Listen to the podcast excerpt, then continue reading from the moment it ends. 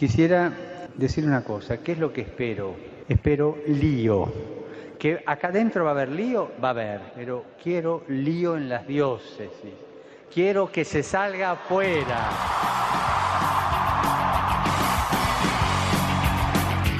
Armando Lío, con Fran Juárez desde Murcia. No puedo pelear contra algo invisible. Muy buenas noches, queridos amigos de Radio María, seguidores de Armando Lío. Hoy es un placer excesivo el que siento porque comenzamos nuestra séptima temporada de Armando Lío.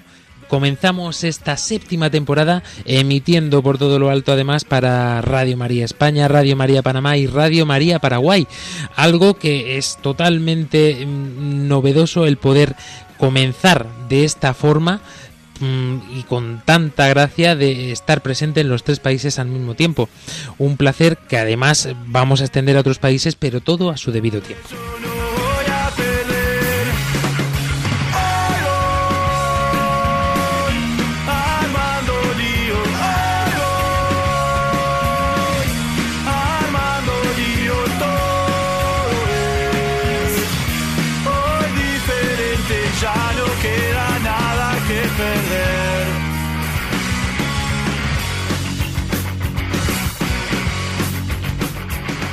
Durante toda esta temporada queremos adentrarnos y profundizar en tantos temas que nos incumben de forma especial a nosotros los jóvenes, pero también, por ende, a todos los oyentes en general, porque este programa, aunque sea eminentemente juvenil, pero ya sabéis que todos, en cierto modo, los temas nos atañen de una forma o de otra. Por eso queremos eh, invitaros a seguir de cerca esta séptima temporada que os prometemos no dejará indiferente absolutamente a nadie.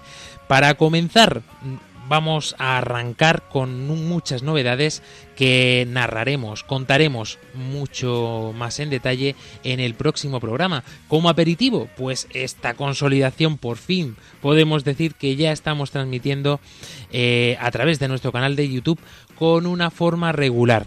Hemos eh, hecho los deberes durante todo este tiempo de confinamiento y prometemos, eh, esperamos poder cumplirlo, pero desde luego nuestra intención es continuar en nuestro canal de YouTube en cada uno de nuestros programas. De esta forma también os damos a vosotros la opción de poder interactuar de una forma mucho más cercana con nosotros con esta radio transmedia que es Radio María, también en formato audiovisual. Por eso, mm, y aprovechando también que la pandemia nos ha regalado hacer programas vía Zoom y además de consolidar nuestros programas internacionales, pues qué mejor forma que utilizar todas las herramientas que tenemos en nuestra mano para llevar el mensaje del Evangelio en base a experiencias, a testimonios, a tantos y tantos que se han encontrado con Cristo en su vida y nos dan una palabra de vida en cada momento, en cada instante.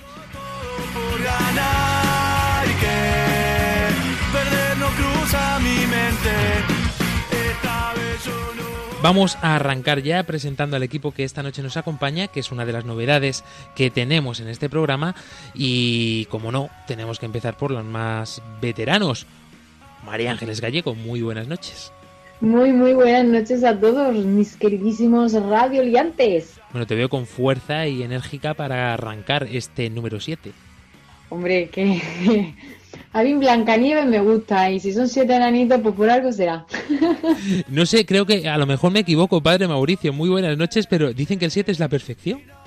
Pues sí, dicen, bueno, ah, siete son muchas cosas, también son los pecados capitales, pero no digo nada. Y yo creo que nosotros seremos de los que romperemos las normas. Álvaro Sancho, muy buenas noches. Hola, muy buenas noches a todos, con muchas ganas de empezar nueva temporada.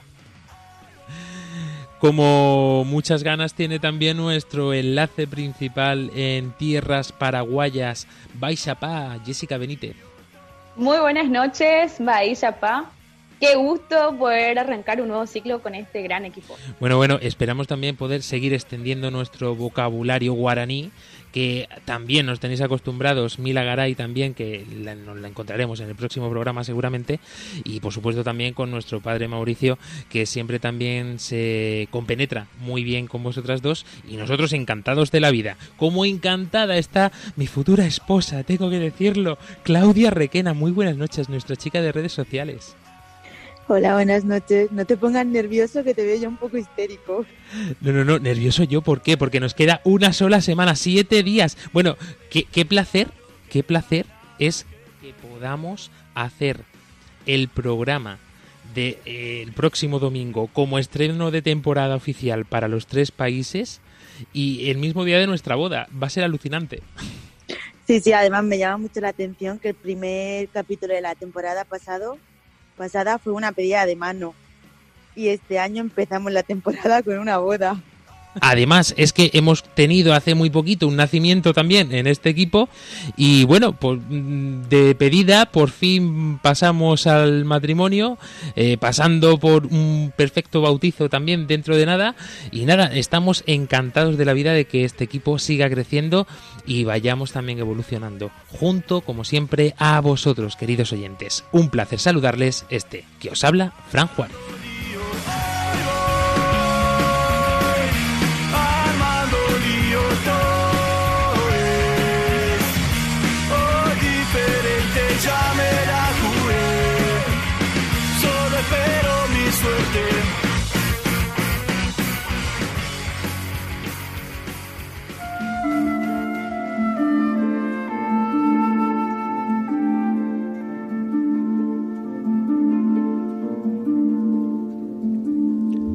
Por no perder las buenas costumbres, vamos a iniciar este programa poniéndonos en las manos de la Virgen. María orienta nuestra elección de vida. Confórtanos en la hora de la prueba, para que fieles a Dios y al hombre, recorramos con humilde audacia los caminos misteriosos que tienen las ondas del sonido, para llevar a la mente y al corazón del hombre el anuncio glorioso de Cristo Redentor del mundo.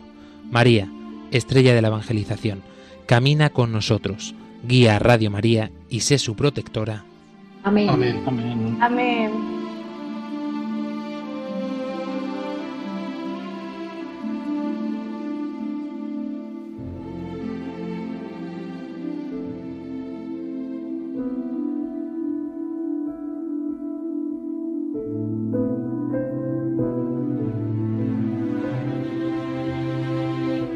Bueno, después de esta efusiva presentación y este ánimo, eh, hemos puesto en la parrilla, antes de comenzar a asar la carne, un, cuáles eran los temas principales que podían mm, desear escuchar los jóvenes. Desear en el sentido no tanto de anhelo de que les gustara mucho, sino todo lo contrario. ¿Cuáles son los temas que todos los jóvenes llevan en la cabeza y que les cuesta trabajo hablar de ellos? Temas que son tan trascendentales como la muerte.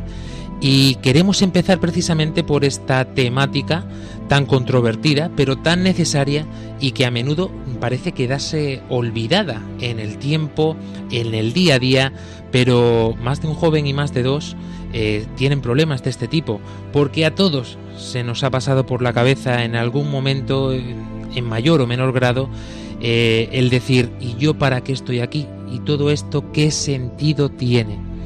Por ello, en esta noche le damos al play a lío suicidio.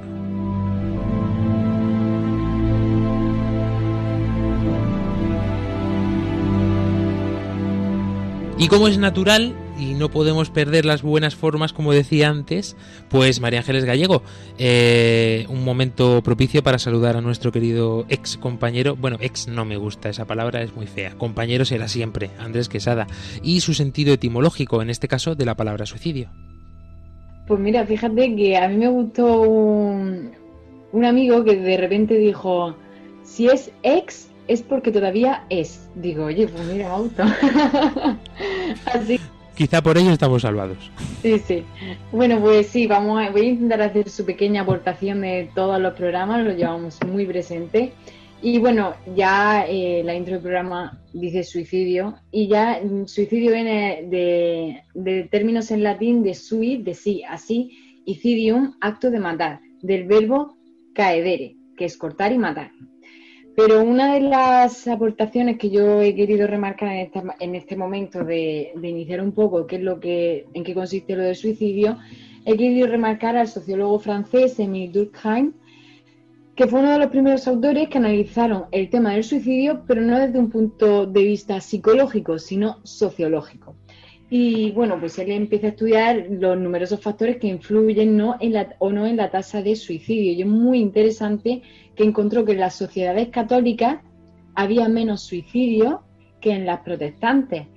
Y llegó a la conclusión de que se debe, eh, no se debe a la condena del propio suicidio, porque sabemos que antiguamente las personas que se suicidaban no se enterraban en tierra sagrada, consagrada o sagrada, ya el padre Mauricio que me corrija, sino eh, porque están en mayor medida sujetos a, a jerarquías, a normativas morales, o están vigilados o ya supervisados pues uno sobre otro. Entonces este, este entorno de, de igualdad y de vigilancia y de que pertenezco a una sociedad, pues hace menos posible el que una persona se vaya a suicidar o no. Pero lo curioso de este, de este sociólogo es que categoriza en cuatro tipos de suicidios el suicidio propiamente dicho. Y si quieres empezamos con el primero de ellos. Por supuesto.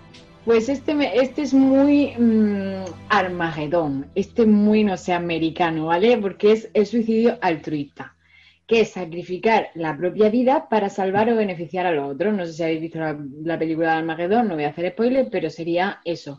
Si por morir yo se salvan 200.000 personas, pues nada, aquí que me mato, ¿vale? Sería el suicidio altruista. Luego tenemos el suicidio egoísta, que tiene que ver cuando este es más, yo creo que este es más profundo, porque es cuando los vínculos sociales son muy débiles. Quiere decir, personas que no tienen ninguna cohesión social con nadie o no, tienen la dependencia de una familia o un clan o esta dependencia es menor. Entonces, pues esta persona queda libre de llevar a cabo la voluntad de suicidarse. Uno de los ejemplos que, que ponían en muchas páginas que he leído era de aquel niño que entra al instituto una ametralladora que en Estados Unidos ha pasado más de una vez, que le ha pegado cuatro tiros a, a alguno de sus compañeros y luego se ha, se ha pegado un tiro a él. Eh, eso sería el suicidio egoísta, ¿ok? Luego, este me ha costado un poquito más, tengo que reconocerlo, que es el suicidio anómico.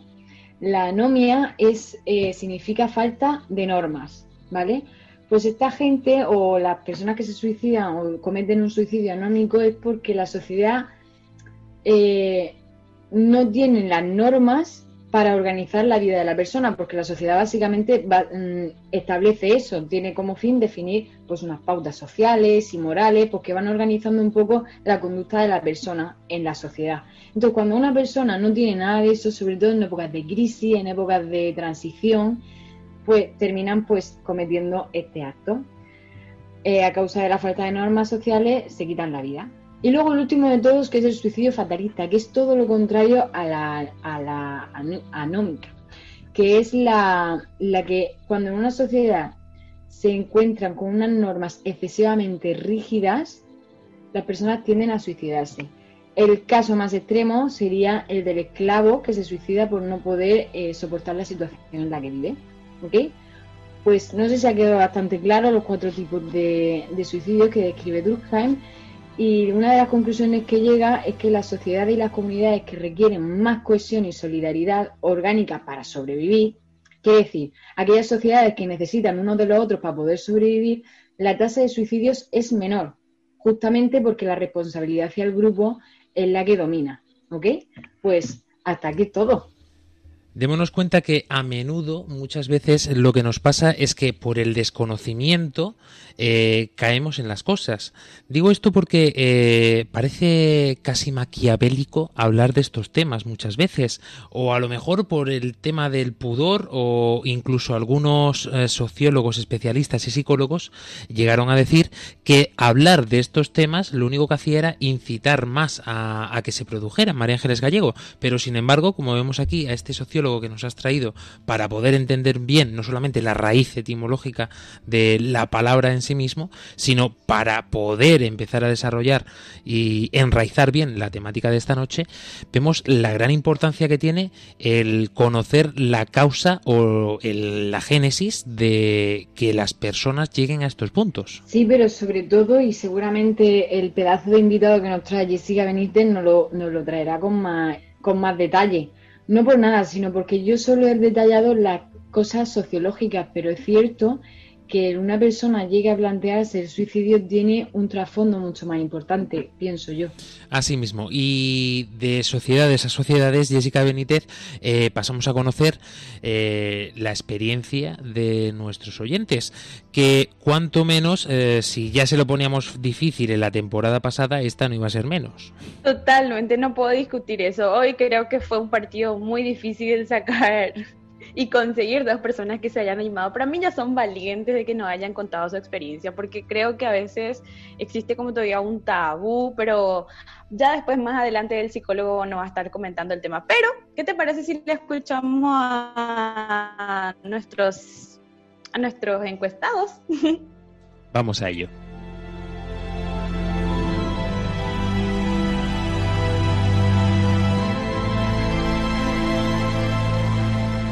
Si alguna vez pasó por mi cabeza quitarme la vida.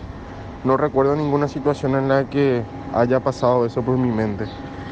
Y respondiendo hipotéticamente a la segunda pregunta, creo que lo que me impediría seguir con esa idea en la cabeza sería mi familia, mis seres queridos y por sobre todo la confianza en Dios, de que las situaciones, los problemas siempre están ahí y que los problemas están para tener siempre una solución.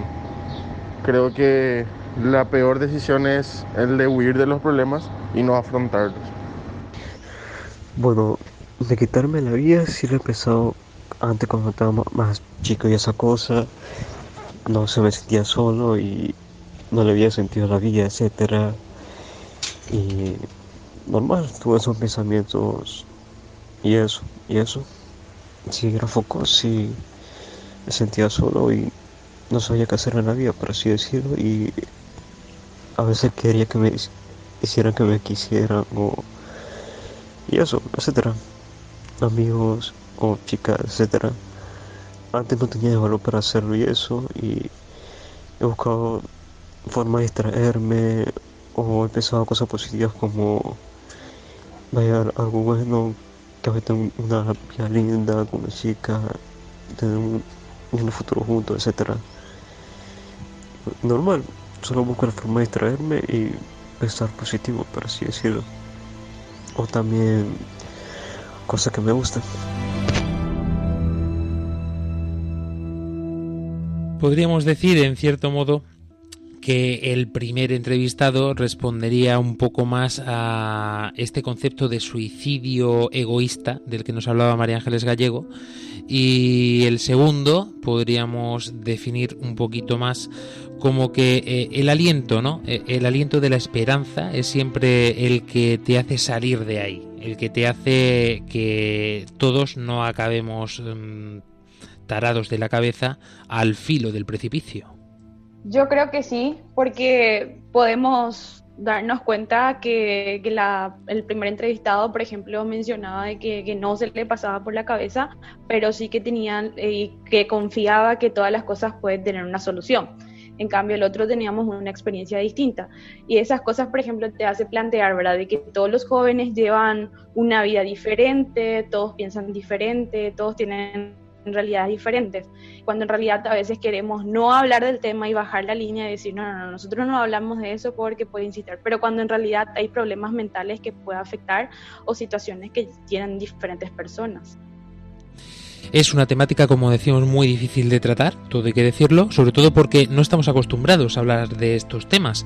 Pero si quieres contarnos tu experiencia, si quieres participar en el programa, te recordamos que tienes a tu disposición todas nuestras redes sociales, así como nuestro número de WhatsApp más 34 685 25 22 55 más 34 685 25 22 55 o también nuestro correo electrónico armandolio arroba. Y de todas estas experiencias es necesario, mm, sobre todo con estos temas tan sensibles, Jessica Benítez, mm, contar con la experiencia de un experto. Totalmente, así como por ejemplo María Ángeles nos estuvo presentando toda la parte sociológica, también hay que ver desde el lado científico de la parte psicológica, que, que, así como también vamos a tener la otra cara de la moneda que nos dice la iglesia, entonces conversamos con este psicólogo que nos adentró algunos y nos va a comentar algunos factores, algo que puede incidir y algo a nivel mundial también de lo que va ocurriendo hoy en día y más en estos tiempos de pandemia pues vamos eh, a conocer a este gran experto. Eh, preséntanoslo. Sí, claro que sí, como que no. Él es el licenciado Luis Guillem, es un gran psicólogo a nivel país referente que mm, realiza todo el tiempo, es docente, eh, trabaja en la parte de la Policía Nacional y sobre todo es uno de los fundadores de la Asociación de, de la Prevención del Suicidio a nivel país. Y más adelante les comento por qué. Lo escuchamos. El, suicidio eh, es multifactorial. nosotros no vamos a hablar de una causa, como la prensa lo suele decir. Hay sí un suceso final que detona la crisis o el impulso suicida. Pero en, así en líneas generales tenemos eh, factores de alto riesgo como eh, factores familiares, si hay suicidio dentro de la familia, una familia politraumática, disfunción dentro del, núcleo familiar, violencia, alcoholismo, consumo de drogas permitidas o no permitidas.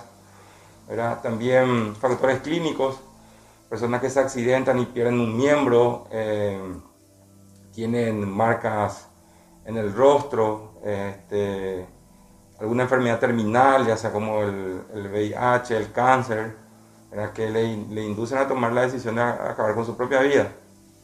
Bueno, acerca del suicidio, eh, tengo conocimiento que sigue siendo eh, varían los años, ¿verdad? Pero entre la segunda y la tercera causa mundial de muertes de jóvenes eh, es una problemática social que en otros países sí se está tratando de forma preventiva. Leyes que, este, que protegen a las personas apuntando a un programa de prevención.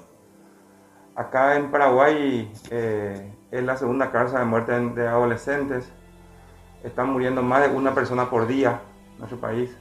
En el mundo, cada 40 segundos, una persona muere a causa del, suicidio. Y en, nuestro país eh, se está tratando de hacer eh, algo con respecto a, esta pandemia mundial que realmente está favoreciendo. Eh, hay datos de que el, el estado anímico, la depresión que va de la mano con el suicidio, son dos cosas diferentes, pero están asociados. Los trastornos mentales, el consumo de alcohol, la violencia aumentó en nuestro país. Entonces eso no favorece. El encierro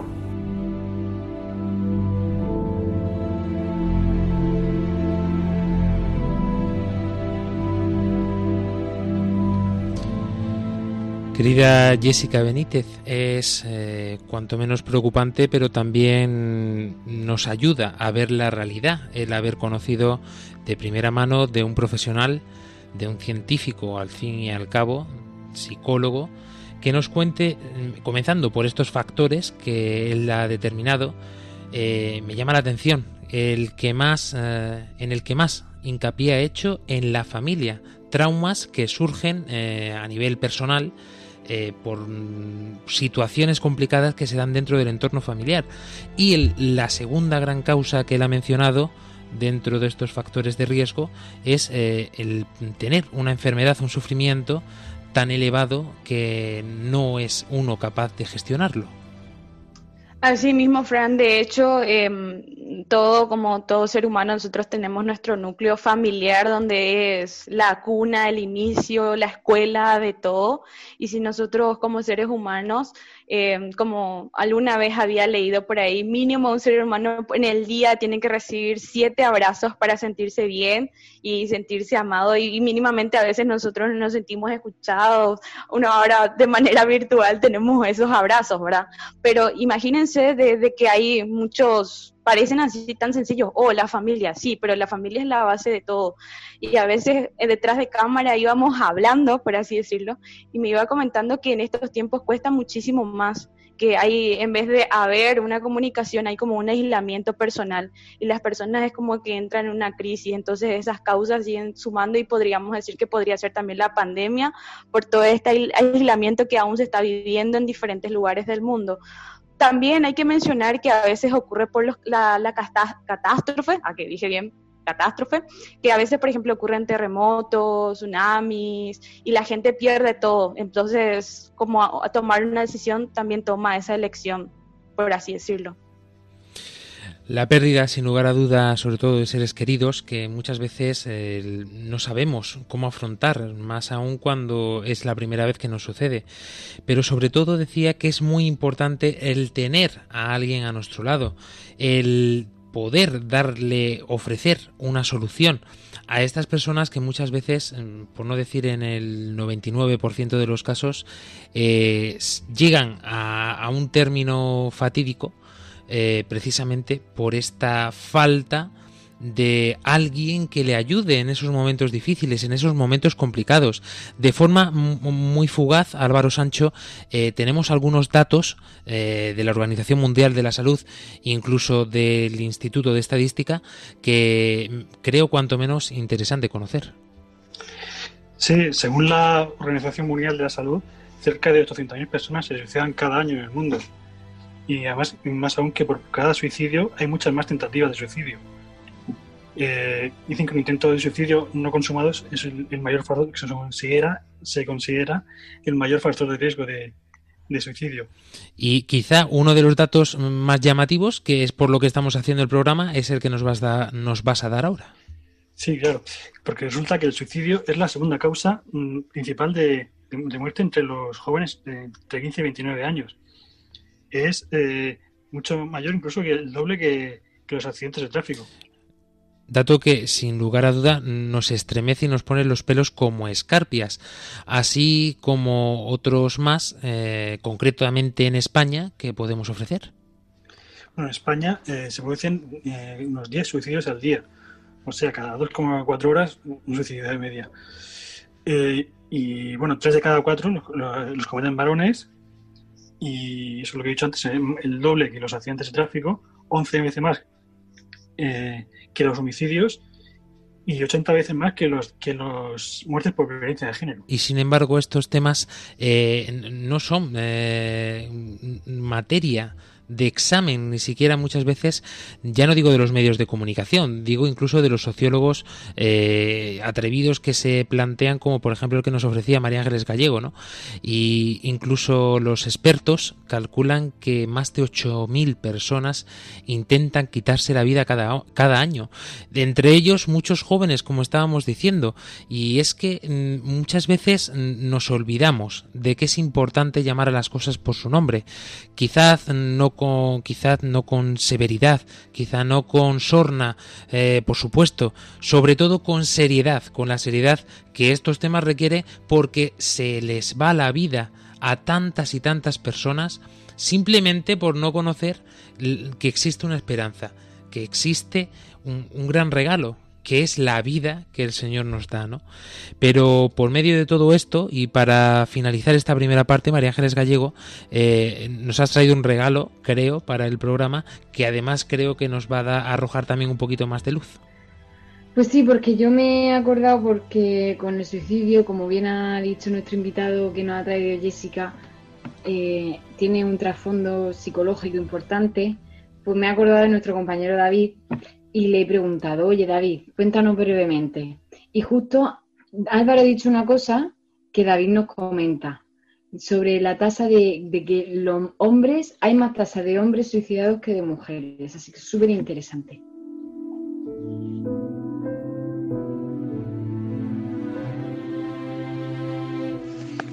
María ¿qué tal? Anda, que vaya misión me das, ¿sabes? Así en un, en un audio breve contarte las causas psicológicas que llevan a la gente a suicidarse. Casi no. Bueno, a ver, eh, la mayor parte de suicidios pues son personas con trastornos psiquiátricos y ahí hay muchos elementos que entran en juego, evidentemente. O sea, desde la, propia biología eh, y, y- y química del cerebro que no funciona bien. Pero bueno, en casos que, que no sucede esto, pues la mayor parte es por depresión. Depresión se mezcla mucha ansiedad, pero depresión sobre todo una depresión extrema que llegas a una situación que, que llaman los psicólogos de indefensión aprendida. Es decir, aprendes que eres indefenso, que no hagas lo que hagas y tomes la decisión que tomes, eh, nada va a cambiar, ¿no? Digamos que es, es la desesperación. Entonces cuando llegas a ese momento eh, extremo, psicológico, la única vía posible de aliviar tu dolor es la muerte, acabar con, contigo, o sea, no ves, no ves otra, otra alternativa. Pero eso sucede normalmente cuando pues, la persona ha explorado todo y se ha quedado realmente sin ningún, ningún, ningún, ningún, ningún recurso.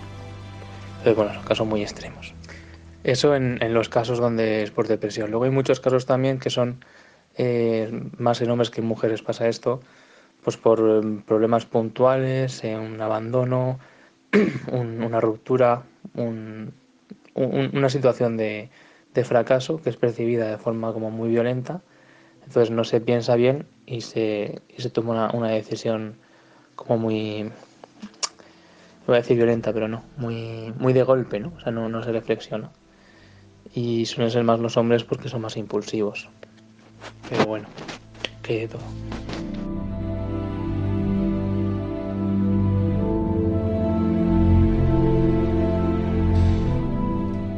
Un placer sin lugar a duda volver a escuchar en los micrófonos de Armando Lío a nuestro queridísimo David Fernández y por supuesto como siempre eh, arrojando esta luz que la psicología nos ofrece incluso también a nivel, a nivel fisiológico. Eh, María Ángeles Gallego, eh, antes de pasar a, poder escuchar una experiencia de primera mano, creo que es necesario que hagamos una pausa para que todo se quede un poquito más asentado. Pues vamos a ello. Os traigo una canción que se llama Wake Me Up. He querido, mm, como es un tema bastante serio, pues traeros una canción bastante animada y bastante esperanzadora. Así que le damos al play.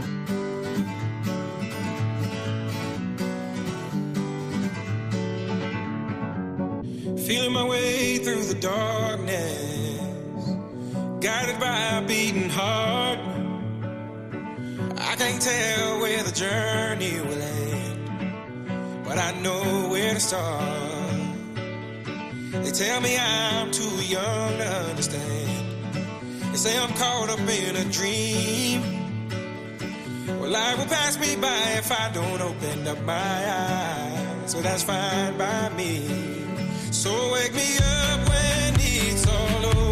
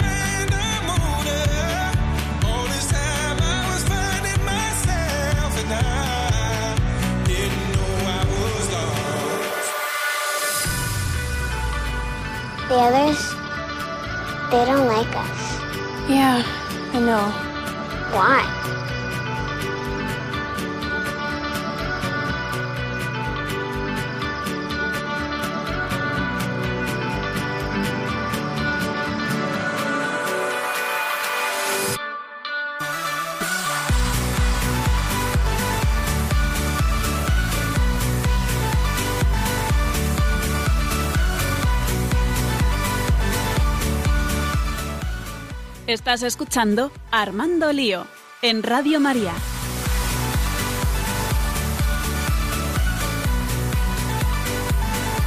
Continuamos en este programa de Armando Lío, en esta noche de domingo, estrenando nuestra séptima temporada con este hashtag tan controvertido de lío suicidio.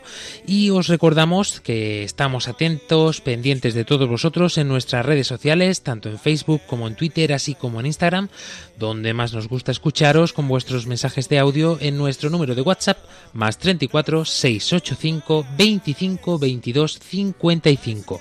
Volvemos a repetir, más 34 685 25 22 55. Nuestro correo electrónico armandolioradiomaria.es. Siempre a vuestra disposición.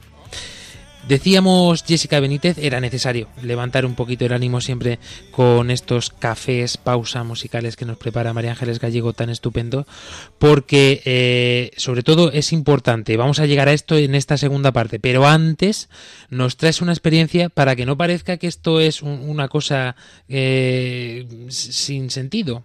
Esto pasa y la gente lo cuenta. Sí, así mismo, casualmente, eso ahora voy a comentar, de que justamente eh, al psicólogo que recurrimos para que nos cuente la situación a nivel mundial, los factores, es una persona sobreviviente. Y dicho a esto, entonces se animó y nos cuenta su experiencia más al respecto. Así que no quiero adelantar nada y mejor le escuchamos a él. Bueno, mi experiencia de vida, yo soy, o sea, a los 18 años eh, intenté sacarme la vida con un arma de fuego, me disparé en la cabeza y a causa de eso quedé ciego. Gracias a Dios no, no tuve otros daños eh, aparte de ese, ¿verdad? Eh, pero sí tuve la experiencia, experiencia cercana a la muerte, de haber ido al más allá, sentir la presencia de Dios. Y recuerdo que un 17 de enero me dijo, todavía no es tu momento. Yo no quería volver. Sentí tanta paz es, indescriptible todos los sentimientos positivos que uno tiene en ese momento. Y bueno, a partir de ahí comenzó una nueva vida, eh, ya como no vidente. Ingresé en la universidad a estudiar, escogí la carrera de psicología, me casé, eh, crié hijos, trabajo actualmente en la profesión en un ente privado y un ente público acá en, Paraguay. Este, enseño en la Universidad Nacional de Asunción. Ya como docente hace 12 años que estoy enseñando. Este, me arrepentí, me arrepiento y me seguiré arrepintiendo de lo que hice, ¿verdad? De escoger el suicidio solución de mis problemas. Pero Dios me dio la oportunidad de, de volver a, a, hacer esto que estoy haciendo ahora, ¿verdad? De compartir esta experiencia con todas aquellas personas que van a escuchar que, el suicidio no sea una solución a sus problemas. No la es. Y segundo, que les puede ocurrir lo que me pasó a mí, ¿verdad? De tener un, daño permanente a causa de, de, eso. Y al día siguiente, yo cuando desperté, mi vida era peor. ¿Por qué? Porque estaba ciego, estaba acostado en una, tirado en una cama de hospital. Eh, no podía valerme por mí mismo y, tuve mis, meses de recuperación física, ¿verdad? Y también psicológica. Eh, pero vencí esa barrera y, estoy tratando día a día siempre de, ayudar a personas a prevenir este flagelo que realmente no, nos tiene mal traer. Por eso es un poco la historia de mi vida, resumida.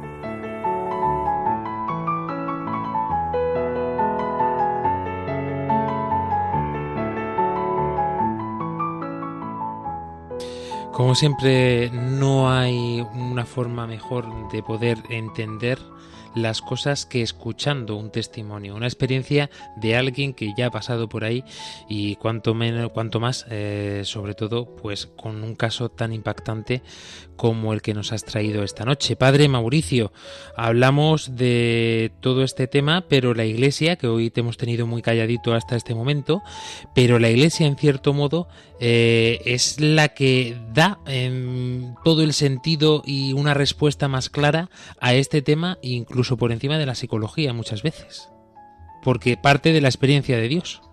Claro, y parte por el sentido de la vida también, que tantas veces hoy eh, no se plantea la gente. Eh, la dimensión espiritual de una forma general plantea el sentido de la vida y eso es una cosa que pasa por la religión católica y pasa un poco por todas las religiones o diversas culturas que tienen en cuenta la importancia de que el hombre va más allá de lo meramente físico. Claro, y eso lleva a que haya un sentido en la vida, que no es solamente vivir todos los días, despertarse, trabajar, ganar dinero, al final hay un sentido detrás de toda nuestra realidad, que al final esta certeza de que somos un pedazo de carne que caduca, que vence, pues nos, nos lleva a plantearnos muchísimas cosas. Y claro, entre ellos, pues darle un sentido al sufrimiento, que eso es clave. Nosotros, como tiene Álvaro Sancho allí en su espalda, tiene una cruz, ¿no? Pues el signo del cristiano es el sentido de la vida desde la perspectiva de un sentido del sufrimiento. O sea, Dios, digamos así, envía a su hijo y su hijo siendo Dios, dice, se, dice, se, sometió incluso a la muerte y una muerte de cruz, dice, ¿no? Y al final pues aprendió sufriendo a obedecer. Le dio sentido al sufrimiento. Que hoy vivimos en una sociedad en la cual el sufrimiento no tiene sentido. Y por tanto, si tengo que salir corriendo del sufrimiento y entre ellos es, si hace falta matarme, pues lo hago. Qué curioso es, Padre Mauricio, que el mundo en general guarda silencio ante esta temática. Es pandemia. O sea, quiero decir, ¿cuánto llevamos hasta el día de hoy? Hasta el día de hoy llevamos con esto del rollo del coronavirus, que con perdón, pero mm, llevamos casi, ahora creo que vamos a pasar los un millón de, muertos. Pero, o sea, quiero decir, tú calculas, en 10 años han muerto eh, los 800.000, pues pueden ser un millón en el sentido de que hay muchos países, según la propia Organización Mundial de la Salud, que no tienen, que no pasan ningún registro y luego que muchas cosas, pues no, no, hay un registro concreto de los suicidios realmente que se cometen en, todos los, en todos los países del mundo. Y claro, un millón de personas en 10 años son 10 millones de personas que están muriendo. 10 millones de personas, eso que decirte, todo el mundo se echa la mano en la cabeza. En las guerras mundiales, pues eso es lo que, casi lo que se murió en la guerra mundial. O sea, y en 10 años, en, en una modernidad, en un somos perfectos, en un somos libres, en una... En la sociedad del bienestar. Exactamente. Y, que una de las cosas que también dice la estadística esta es que donde mejor se está es donde más muere la gente. Aunque, perdón por la risa, porque decirte que parece lo absurdo, en el sentido de que nosotros pensamos de que la gente se muere porque no tiene, ¿no? todo lo contrario. Lo que no tiene es sentido de lo que hacen, no es que carezca de cosas. Hay muchísima gente que, que empeña la vida en, hacer, en trabajar, en hacer cosas, pero al final el sentido cuando de repente todo desaparece, que eso es una de las cosas que han pasado ahora en esta pandemia concretamente, que de repente te quedas sin poder trabajar, sin poder hacer lo que siempre haces, sin poder divertirte, que iba todos los días borracho o, fiesta, baile, o inclusive ir a la iglesia, que mucha, mucha gente que, le, que coge el sentido de, lo de Dios más por el folclore que por lo profundo. Y le quita hasta el sentido de decir, hasta a Dios me han quitado. Que eso fue. Bueno, de hecho, de hecho nos, nos, contabas en uno de los primeros programas que pudimos realizar eh, cuando empezó a levantarse un poquito el confinamiento, era que eh, te decía yo casi de broma diciendo, bueno, ahora tendrás menos trabajo. Y me decías tú, ¿qué va? ¿Qué va? Si ahora estoy que, que no doy abasto. Claro, porque la gente mm, pasando por estos dramas, problemas, pues imagínate, yo conozco un caso, sobre todo de una persona concretamente, que comenzó con una iniciativa de trabajo, una inversión fuerte, en el cual tenía todo su proyecto, toda su esperanza, todo el dinero suyo en un proyecto que comenzaba en marzo. Y que él lo abrió y lo tuvo que cerrar. Y así. Y ahora le deja más deudas que beneficios, claramente. Claro, muchas veces lo, contaba también no, tanto nuestro experto en Paraguay como nuestro queridísimo eh, compañero David Fernández, ¿no? Es decir, eh, eh, llenamos nuestra vida tanto de una cosa o de otra, ponemos toda nuestra esperanza, nuestras fuerzas en eso, que cuando perdemos aquello donde hemos puesto nuestro corazón, nuestra vida se queda vacía. Y sobre todo pienso yo que mm, es una evolución y una seriedad y una madurez en el sentido de la vida. Eh, porque el que es como niño piensa como un niño y actúa como un niño. Pero claro, eso debe ir madurando. Pero nosotros vivimos en una sociedad en que de niño ya no pasa. Eh, primero porque a lo mejor los que le tienen que enseñar tampoco saben enseñarle. Eh, yo recuerdo a mis padres enseñándome a aprender a sufrir. O sea, que yo simplemente en el sentido práctico, que ya yo, o sea, soy un desastre, desordenado, un montón de otras cosas, pero yo veo que, veo que mis padres me enseñaron bastante a ser autónomo y ser libre y poder sufrir y saber que sufrimiento tiene sentido. Y las propias correcciones de mi padre, que también era sufrimiento. Entonces, ¿qué pasa? Que eso que lleva a poder decir, oye, yo tengo que sufrir y por tanto el sentido de mi vida va más allá de quiero, no quiero, me apetece, no me apetece. El sentido común se dice últimamente que es el menos común de los sentidos y yo creo que la Iglesia nos recuerda que existe el sentido común. Quizá por esto eh, llama tanto la atención ¿no? que podamos eh, atender a cosas tan humanas como este tema concretamente. cosas tan humanas me refiero en que eh, esto es antinatural totalmente eh, y, no es una cosa normal. Lo decía también nuestro querido David Fernández, ¿no? Es decir, tienes que tener algún problema psicológico, psiquiátrico, que te ha llevado ya a este momento después de un sufrimiento, de un padecimiento o de este vacío que hablábamos, ¿no? Y, la Iglesia nos lo recuerda también esto, ¿no? Que eh, el ser humano, por naturaleza, eh, lo que necesita, lo que sale de él, es conservar y perpetuar su propia vida. Por eso vivimos nosotros en una sociedad que, un poco lo que quería decir, que no me sale bien, el tema de, la, de una transición de sociedad en el cual cuando uno se aleja de Dios ya ni sabe lo que es el hombre. Entonces se transforma en una relación de decir, oye, si lo natural es que yo quiera vivir que es lo que una persona normal quiere hacer. ¿no? Pero si tú me das la opción de otras cosas, pues yo soy el que digo y hago y deshago. Eh, creo que lo decía un poco David en el sentido de la, de la trascendencia, ¿no? El que tiene un sentido trascendente, eh, digamos así, apoya su vida en la trascendencia. Pero si lo único real es lo inmanente, o sea, lo real, lo concreto, pues al final puedo actuar en consecuencia estoy embarazada, no quiero tener el hijo, como lo importante es lo que yo quiero, pues actúo en consecuencia. Que mi vida es una desgracia y no me gusta, pues lo tengo que cambiar. No espero en que mañana pueda ser distinto y que otra persona me pueda ayudar, que eso también, que no solamente estamos hablando de Dios, sino si a lo mejor simplemente en el sentido psicológico, de una persona en la cual tú te puedas fiar y te pueda llevar a algún sitio eso puede pasar también, pero claro, Dios nos ayuda a poder descubrir de que es verdad que aunque el suicidio es contrario al amor de Dios, que es verdad que, puede ser escandaloso, que puede ser algo terrible, que también puede haber trastornos psíquicos graves, la angustia, el temor a la prueba, o sea, mm, hay muchas cosas que influyen y que ciertamente mm, pueden afectar a la persona, pero eh, por eso la Iglesia entiende o sea, a nivel moral la Iglesia entiende la situación del suicida. Muchas veces piensan, durante mucho tiempo se ha pensado de que la Iglesia era muy puritana con respecto a eso y todavía piensan que somos retrógrados en el sentido de, eh, en otros temas que ya tocaremos, pero en el sentido de que como que la moral de la Iglesia es eh, inflexible eh, que no comprende la persona y no de todo lo contrario. Lo único que no podemos mentirte, que si tú estás llamada a la vida no podemos decir que te puedes morir, porque tu vocación es a la vida. Otra cosa es que entendamos de que realmente eh, hay situaciones muy complejas, complicadas, de trastornos, de situaciones. Yo mismo tengo un amigo que con 18 años se suicidó.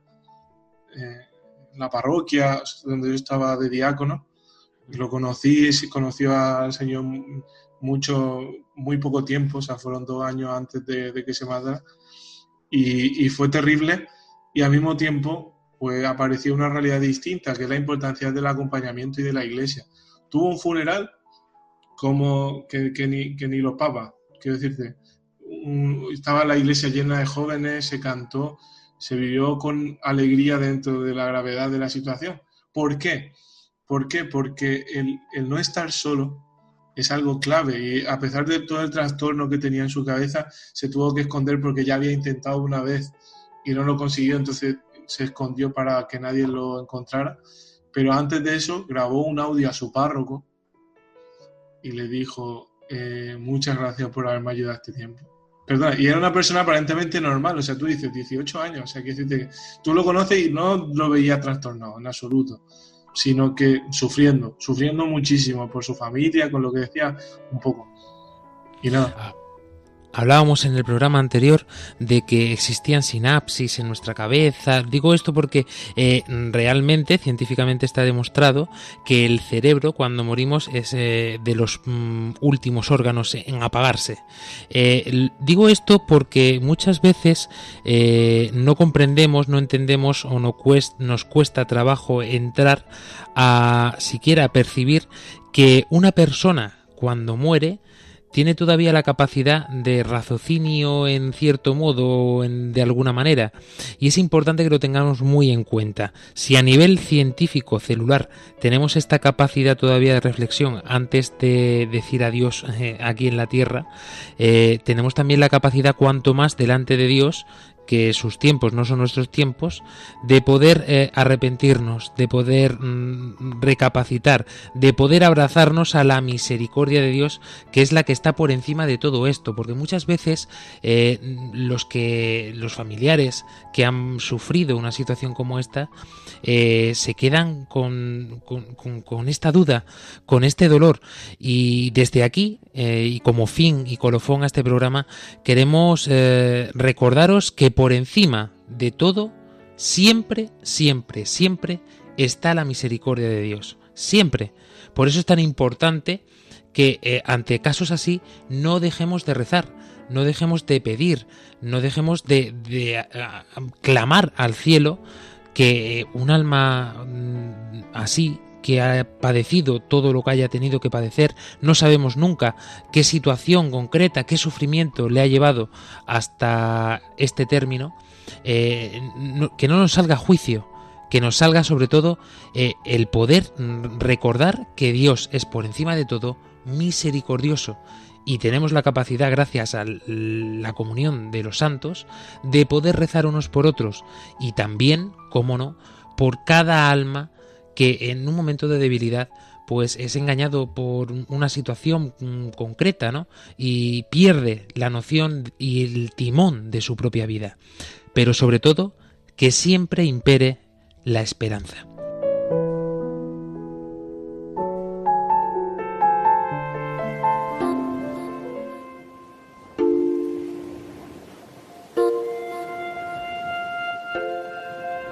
María Ángeles Gallego cerrando programa. Bueno, pues yo os animo a todos aquellos que estéis pasando por un mal momento, que es lícito tener malos momentos, pero también es lícito que nada más que os dejo una semana estar malo. La segunda semana ya, chicos, wake up y a pedir ayuda que siempre, siempre la vais a encontrar.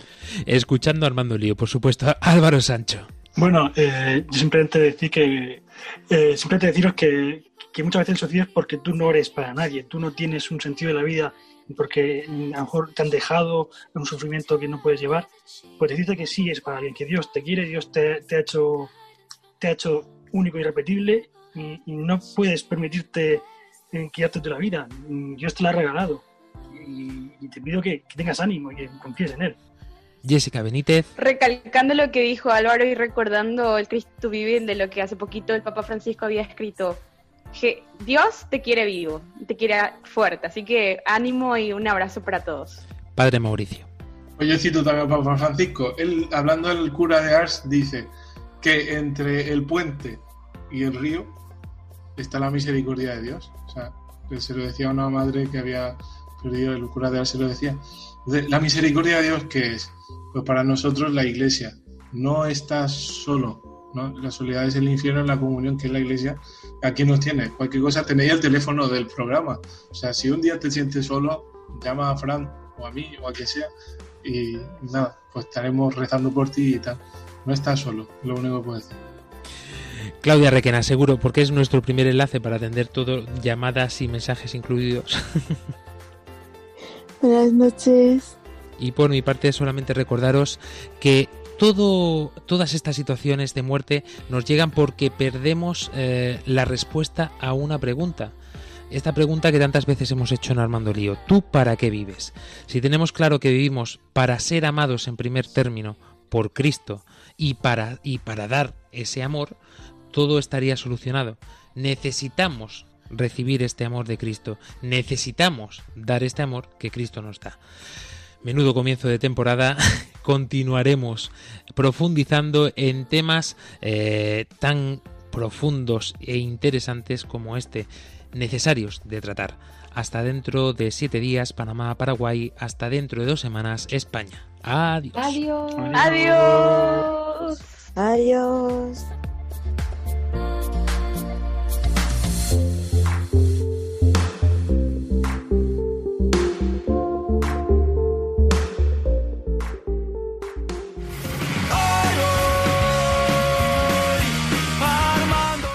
Armando Lío, con Fran Juárez desde Murcia.